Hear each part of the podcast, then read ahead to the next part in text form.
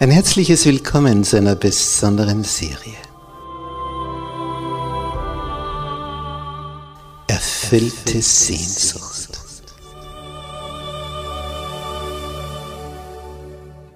Die Welt der Bibel.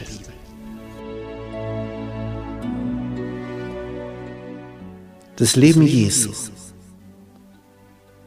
Der Sieg der Liebe.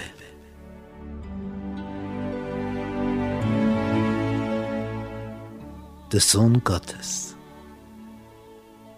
Kommt aus dem Weltall, schlüpft hier in diesen menschlichen Körper, ja sogar im Embryonalzustand und zeigt hier dreieinhalb Jahre, was das Wesen des himmlischen Vaters ist.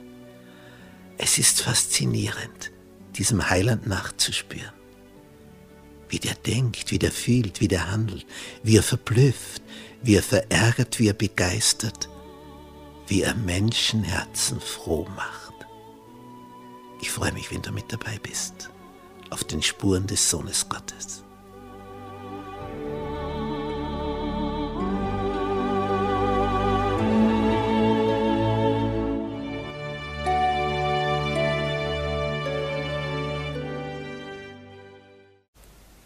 Gnade sei mit euch und Friede von Gott unserem Vater und dem Herrn Jesus Christus. In unserer Serie über das Leben Jesu heute das Thema Judas. Und dazu begrüße ich herzlich auch all unsere Zuseher im Internet. Jesus hat zwölf Jünger gesammelt. Er hatte mehr, aber diese zwölf hat er speziell ausgebildet. Elf hat er berufen. Einer hat sich selbst berufen. Meister, ich will dir folgen, wohin du gehst. Jesus hieß ihn weder willkommen noch schickte ihn weg. Aber er sagte ihm, die Vögel haben ihre Nester, die Füchse haben ihre Höhlen. Aber des Menschen so hat nicht, wo er sein Haupt hinlege. Im Klartext, Judas, hast du dir überlegt, was es heißt, mir zu folgen? Bist du dir bewusst, was das bedeutet?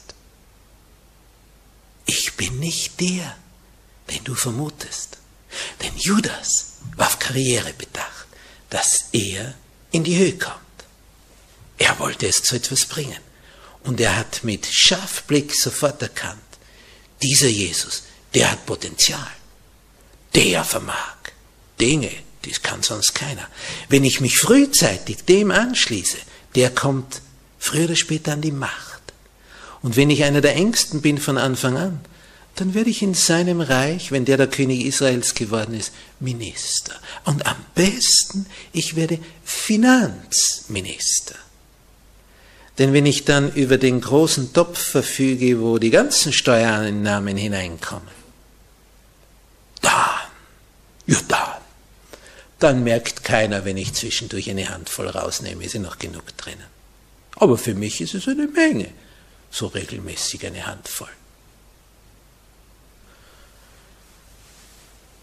Judas hat sich selbst berufen. Ergebnis?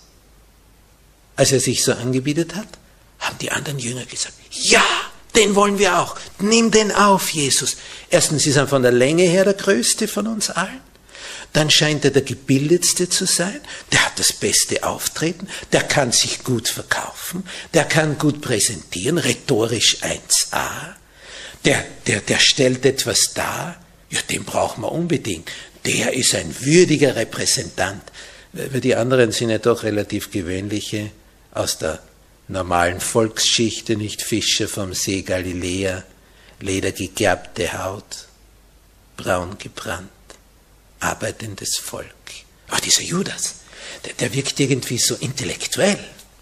Also der, der ist so eine gewissermaßen außergewöhnliche Persönlichkeit dann für die Jüngerschau. Ja, und er selbst sah sich dann, als er angenommen hat, sowieso als die Zierde des Kreises so nach der Devise, ich bin der Beste, Ich bin der Größte. Wer kann mir das Wasser reichen? Und wann immer irgendetwas zu diskutieren war, dann hat sich Judas immer so verglichen mit den anderen und dachte sich, na, was ist das für ein Zwerg? Und dieser und jener. Er kam sich als der Beste vor im Jüngerkreis. Als der, der am tiefsten denken kann. Und es keiner diesen Durchblick hat wie er. Er bildete sich auf sich etwas ein. Hochnäsig, arrogant, überheblich und dabei seine Schwächen total übersehend. Das ist Judas. Nun, dieser Judas hat eine besondere Vorliebe für Geld, daher übergibt ihm Jesus den Beutel, den gemeinsamen. Das Traurige ist nur, da kommt immer gerade so viel, wenn überhaupt zusammen, dass man für alle ein Essen kaufen kann, ein billiges. Und dann ist schon wieder leer. Vielleicht spendet dann wieder jemand. Und dann werden sie wieder irgendwo eingeladen. Und da kommt und kommt einfach nichts zusammen. Judas hat nicht schwer an diesem Geldbeutel zu tragen. Das fällt ihm sehr leicht, weil nichts drinnen ist. Er hätte gern schwerer getragen.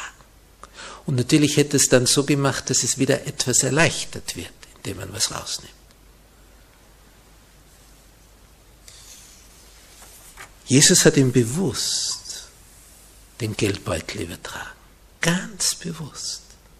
Um etwas zu beweisen. Dass Judas die Chance hat, etwas zu beweisen. Dass er dazulernen kann. Wenn er schon so gern Geld zählt, dann kann er zeigen, dass er treu sein kann. Nun, was also seine Lieblingsbeschäftigung war, andere zu kritisieren und anzuklagen. Als Jesus erklärt hat, dass er demnächst zu Tode verurteilt werden würde, dreimal hat er diese Ankündigung von sich gegeben. Und nach der ersten Ankündigung hatte Judas nichts anderes als Thema im Kopf als folgendes. Wer unter uns Jüngern ist der Größte? Jesus sagt, er wird sterben. Und Judas beginnt die Diskussion, wer ist unter uns der Größte? Das sagt mir viel. Sehr viel über seinen Charakter. Er hat wie all die anderen auch über drei Jahre intensivst Jesus erlebt. Der hat Jesus bewundert, was der kann. Gleichzeitig hat er Jesus manchmal verachtet. Nämlich in dem Sinn, dass er sich gedacht hat, Mensch, wenn ich nur zehn Prozent von dem könnte, was dieser Jesus kann, ich wäre längst König.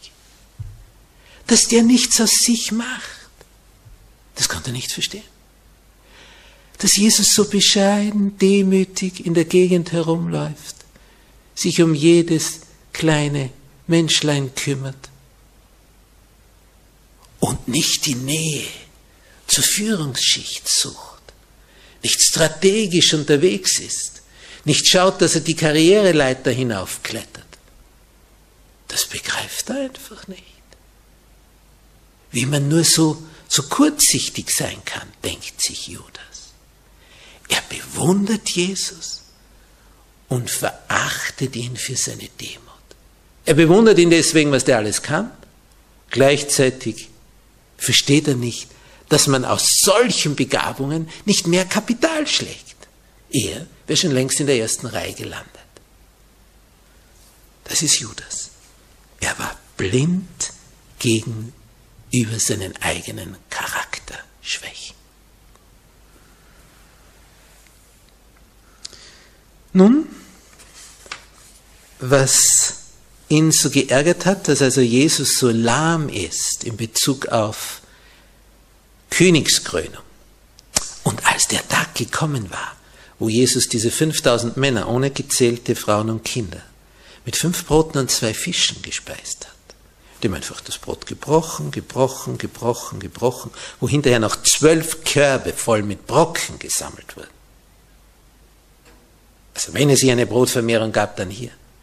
Als das geschehen ist, hat Judas die Initiative ergriffen und hat gesagt, jetzt machen wir ihn zum König, wir krönen ihn.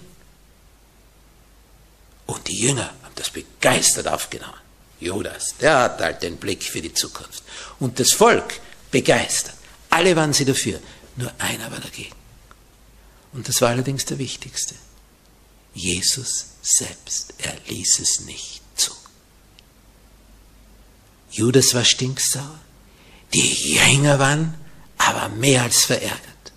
Die Menge hat sich drüber geärgert und am nächsten Tag in Kapernaum haben sie ihrem Ärger über diese nicht zugelassene Krönung so richtig Raum gegeben. Und sie sagen am nächsten Tag nach diesem Wunder, was tust du für ein Zeichen, dass wir an dich glauben? So am nächsten Tag.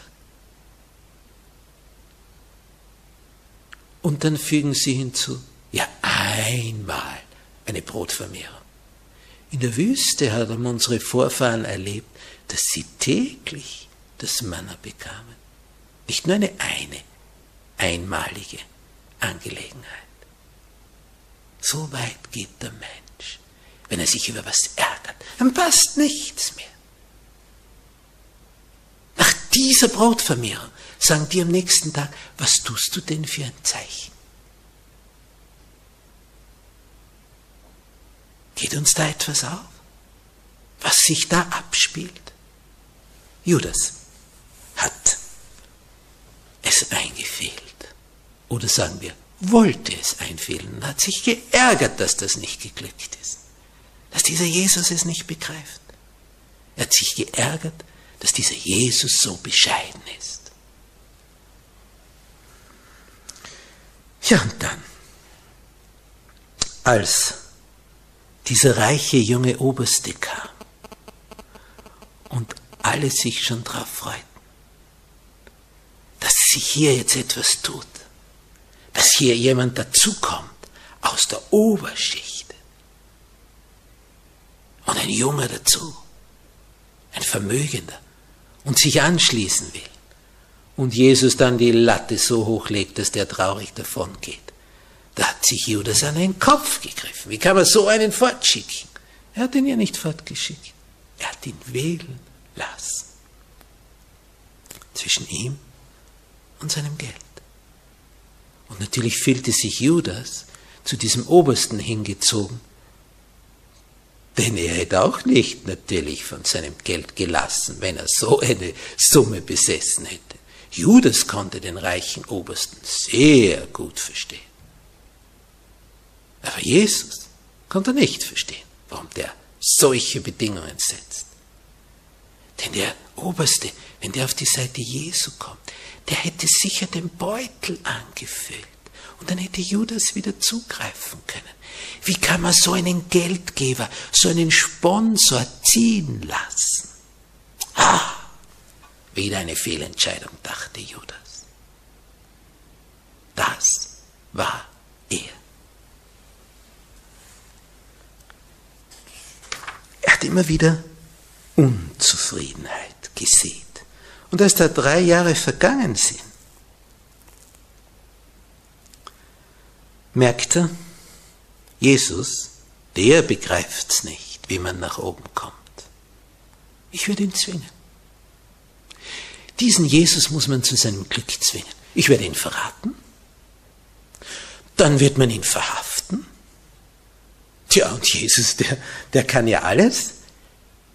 Der wird sich dann, wenn man ihn ihm auf den Leib rückt, dann wird er sich wehren mit seiner übernatürlichen Macht. Und dann werden alle staunen und dann krönen wir ihn und wird das Ganze eingefehlt, ich der Judas, und dann, ja, dann wird man mich gleich so mit in die Höhe heben und dann bin ich der Finanzminister, wenn Jesus seine zwölf um sich versammelt als Ministerriege. Ist ja ganz klar. Und ja, dann bin ich am Ziel meiner Träume. Er will Jesus als Steigbügel nach oben benutzen. Denkt Das ist super. Und verdienen tue ich dabei auch noch etwas. Das Bombengeschäft. Und so geht er zu den Hohepriestern und sagt, ich spiele ihn euch in die Hände. Was gibt es dafür? Und denkt sich, wenn ihr wüsstet, ich spiele mit euch und ich spiele mit Jesus.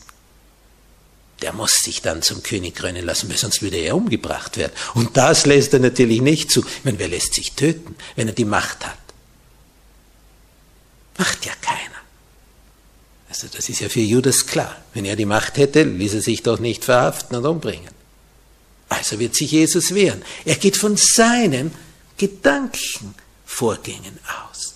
Das ist ja oft das Grundproblem, dass Leute meinen, der andere dicke so wie sie.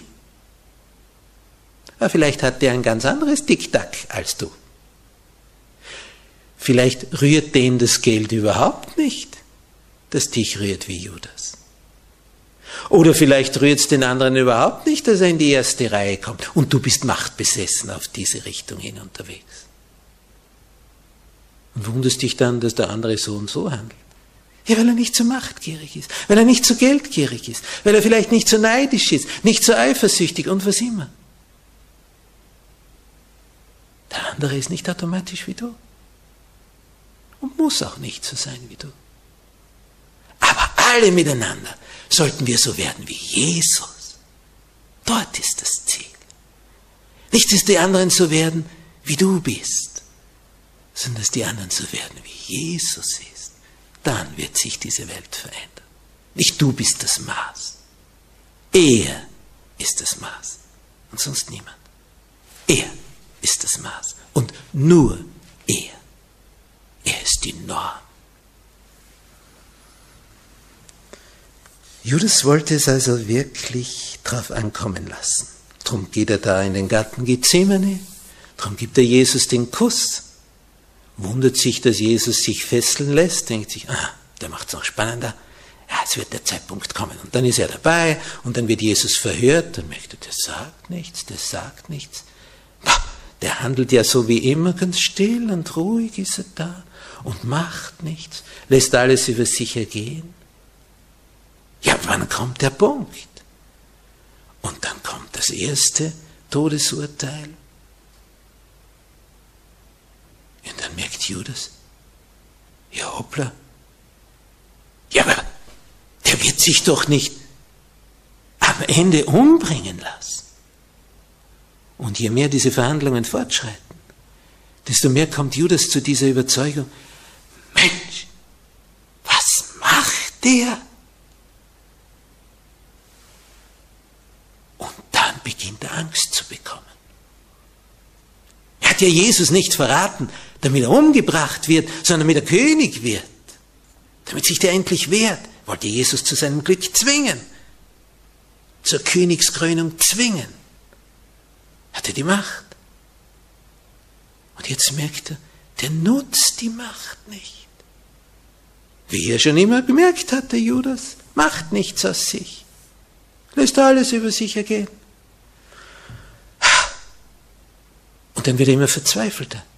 Und je länger dieses Verhör fortschreitet und je mehr sich die Anzeichen verdichten, der wird jetzt umgebracht, dieser Jesus.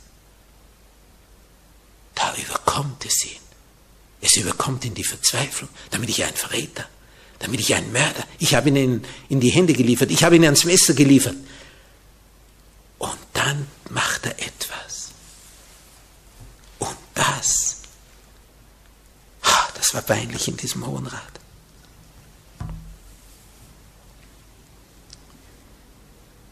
Matthäus 27, Vers 3 und die folgenden. Als Judas, der ihn verraten hatte, sah, dass er zum Tode verurteilt war, reute es ihn. Und er brachte die dreißig Silberlinge den Hohepriestern und Ältesten zurück. Und er sprach, ich habe Unrecht getan, dass ich unschuldiges Blut verraten habe. Sie aber sprachen, und jetzt kommt. Das heißt, der rennt dahin, wirft ihnen das Geld hin und Damit wird für alle anderen, die nichts davon wussten, dass Judas hier verraten hat, dass er Geld bekommen hat, es offenbar. Wie peinlich für den Hohepriester und seine enge Sippe. Der Verräter kommt und macht öffentlich, was er im Geheimen getan hat. Der Hohepriester wollte Jesus dorthin bringen zu der Anklage, dass er im Geheimen was gemacht hätte. Und jetzt stellt sich heraus, der Hohepriester hat im Geheimen etwas gemacht. Und jetzt kommt der Verräter und knallt ihnen das Geld vor die Füße und sagt, ich habe unschuldiges Blut verraten. Er fleht sie an, Jesus nicht zu töten. Und was sagen die? Was geht uns das an? Da sieh du zu. Und Judas weiß nicht hin. Wohin mit seiner Verzweiflung? Zur selben Zeit ist noch einer verzweifelt. Petrus ist völlig durcheinander. Er hat ja im Garten Gethsemane das Schwert gezogen und hat zugeschlagen. Er hat gekämpft für seinen Heiland. Er war kein Feigling.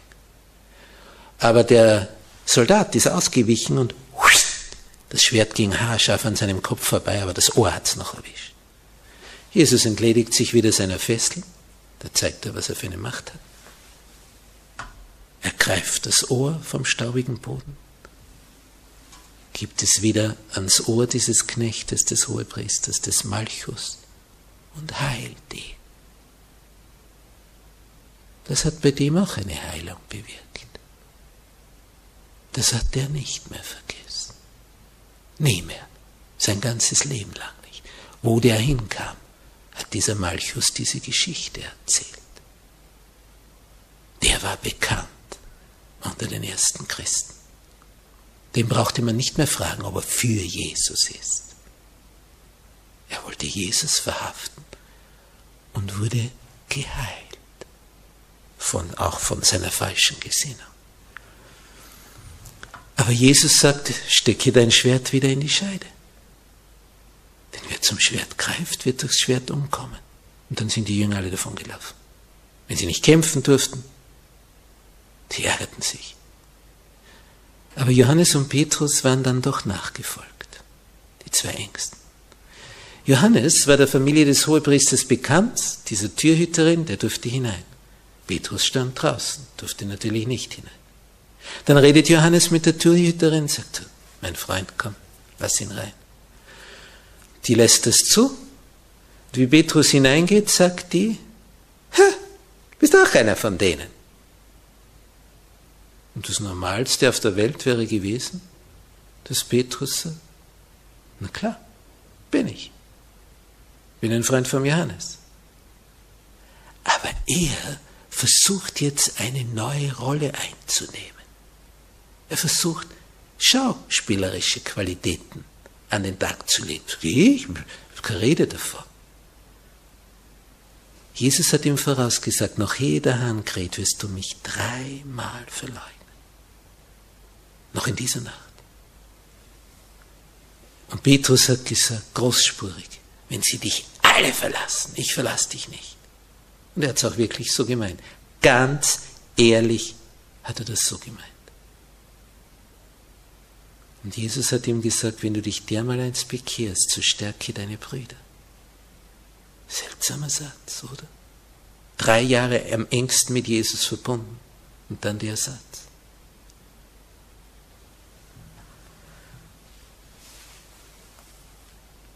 Petrus, als Druck kommt, als man zu ihm sagt, deine Sprache verrät dich, weil er da zum Kohlefeuer gegangen ist und dann im Lichtschein des Flackerns, wo die anderen Soldaten rundherum sind und sich anschauen, wir kennen einander alle, aber da ist ein neues Gesicht. Der fällt natürlich auf. Und sagen, du bist ja auch dabei gewesen. Sah ich dich nicht im Garten, wie du das, dem Knecht des Hohepriesters das Ohr abgeschlagen hast? Dann kriegt er Angst. Ja, im Palast des Hohenpriesters, im Innenhof gefangen. Da sind die ganzen Soldaten. Die haben gesehen, wie er das Schwert gezogen hat und jetzt ist er da. Entdeckt. Er kriegt Angst um sein Leben. Und er verflucht sich und schwört. Dreimal leugnet er. Sie sagen, dein Dialekt verrät dich sogar, dass du in Galiläa bist. Und er Er läuft hinaus, nachdem vorher was geschehen ist. Als er das dritte Mal seinen Herrn verleugnet hat, kräht der Hahn. Und dann begegnen sich zwei Augenpaare. Als der Hahn kräht, durchzuckt es Petrus. Und er schaut zu Jesus hin. Und der schaut zu ihm. Und das vergisst Petrus nie mehr, diesen Blick. Es war nicht ein vorwurfsvoller Blick, ein erbarmungsvoller, mitleidsvoller Blick, obwohl es für Jesus am härtesten war. Sein engster Mitarbeiter schwört und verflucht sich dreimal, dass er Jesus nicht kennt. Dreimal. Es ist genau eingetroffen, was Jesus vorhergesagt hat. Und da rennt er hinaus. Den Anblick kann er nicht ertragen. Er rennt und rennt und rennt und rennt und stürmt in die Nacht hinaus. Wo läuft er hin? Zum Ölberg, zum Garten Gethsemane. Und dort, wo Jesus wenige Stunden zuvor auf dem Boden gekniet, auf dem Boden gelegen ist, wo Jesus Schweiß zu Blutstropfen wurde, dort kniet er sich nieder und betet und weint und betet und ist völlig zerbrochen. Hier zerbricht ein Ego. Hier zerbricht der stolze Petrus. Er merkt, was er für ein jämmerlicher Schuft ist. Er ist erledigt. Er weint und weint, wie er noch nie geweint hat in seinem Leben. Dass er Jesus das angetan hat. Zur selben Zeit kommt Judas der fleht und ruft und sagt, bitte tötet ihn nicht, das wollte ich nicht. Da habt ihr das Geld, ich brauche es nicht. Das Geld gibt er her, obwohl er so geldgierig ist. Er gibt es her.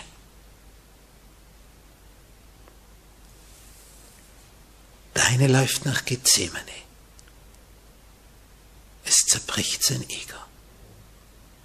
Der andere, Judas, weiß nicht wohin mit seiner Not. Er läuft nicht nach Gethsemane, aber er sucht auch einen Baum. Er erhängt sich. Und er zerbricht auch, denn Judas ist groß, er ist schwer, der Strick reißt, er fällt zu Boden. Und der Körper quillt auf, bricht auf, die Eingeweide treten heraus. Der eine zerbricht seelisch, der andere körperlich. Der eine kehrt um und wird jetzt wirklich einer, der ein echter Nachfolger Jesu wird. Der andere weiß nicht hin, weiß nicht wohin mit seiner Not und stirbt, beendet sein Leben. Er stirbt noch vor Jesus, dieser Judas. Er hat gedacht, er ist der Überschlaue. Und keiner kann ihm das Wasser reichen. Und keiner hat den Durchblick wie er. Er fühlte sich schlauer, weiser als Jesus. Selbstüberheblichkeit. Und dann der totale Absturz. Zwei Gestalten. Jeder hat in der Nacht, wo Jesus verhört wurde, katastrophale Fehler gemacht. Warum kommt der eine durch und der andere kommt um. Der eine hat Jesus lieb gehabt. Der andere dachte, er ist klüger als Jesus. Der eine hat begriffen, oh, was ist in meiner Seele für ein Abgrund. Der eine andere meinte, er wäre der Beste. Darum war sein Fall so tief. Was bist du für ein Fall? Bist du ein Petrus oder bist du ein Judas? Irgendwann in unserem Leben kommen wir zu diesem Punkt, wo wir merken, es ist alles daneben. Alles daneben. Was machst du dann mit dieser Erkenntnis? Und dann ist wichtig, dass du diese Geschichte kennst. Willst du dich in Verzweiflung stürzen, dich umbringen wie Judas? Wäre das die Lösung? Natürlich nicht. Das sieht doch jeder. Aber wenn unser Ego zerbricht, und wir Jesus trotz unseres Vergehens, unsere Schuld bekennen, bereuen und ihn um Vergebung bitten, dann kann das geschehen, was dann eine Weile später Petrus mit dem Auferstandenen erlebt hat, der ihm nur die eine Frage gestellt hat, aber die dreimal. Petrus, hast du mich lieb? Wenn du diese Frage mit Ja beantworten kannst, hast du mich lieb? Das fragt dich Jesus. Und wenn du darauf sagen kannst, wie Petrus, ja Herr, du weißt, dass ich dich lieb habe. Du weißt es. Wenn du das so sagen kannst aus tiefstem Herzen, dann wird dir Vergebung zuteil.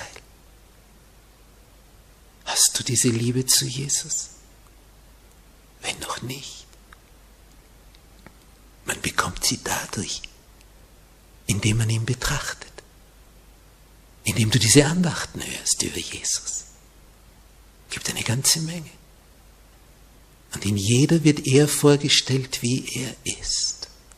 Das wird in dir Liebe keimen lassen zu ihm.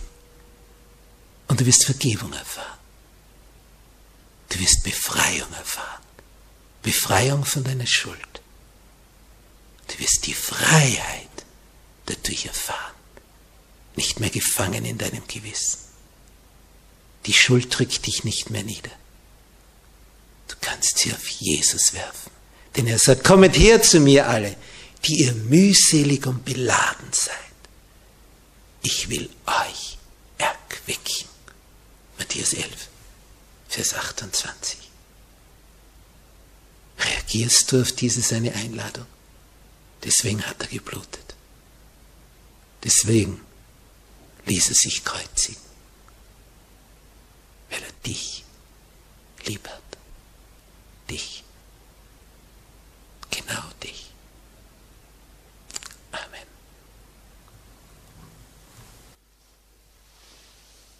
Du unser wunderbarer Heiland.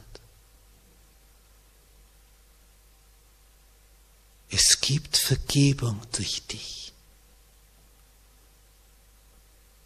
Und so manch einer, der in tiefer Verzweiflung war, nicht mehr aus und ein wusste, so manch einer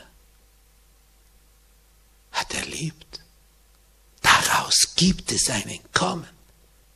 Nicht der Selbstmord, das wäre die endgültige Vernichtungsvariante, keine Lösung. Aber du löst das Problem, Herr Jesus, weil du gestorben bist, damit wir nicht den zweiten Tod, den endgültigen Tod erleben müssen. Der erste Tod ist kein Problem, wenn wir mit dir, in dir sterben. Im Vertrauen auf dich,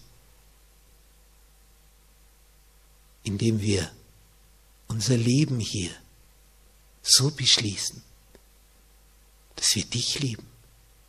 Was soll uns dann geschehen? Du wirst uns auferwecken. Aber wehe dem, der das nicht kennt.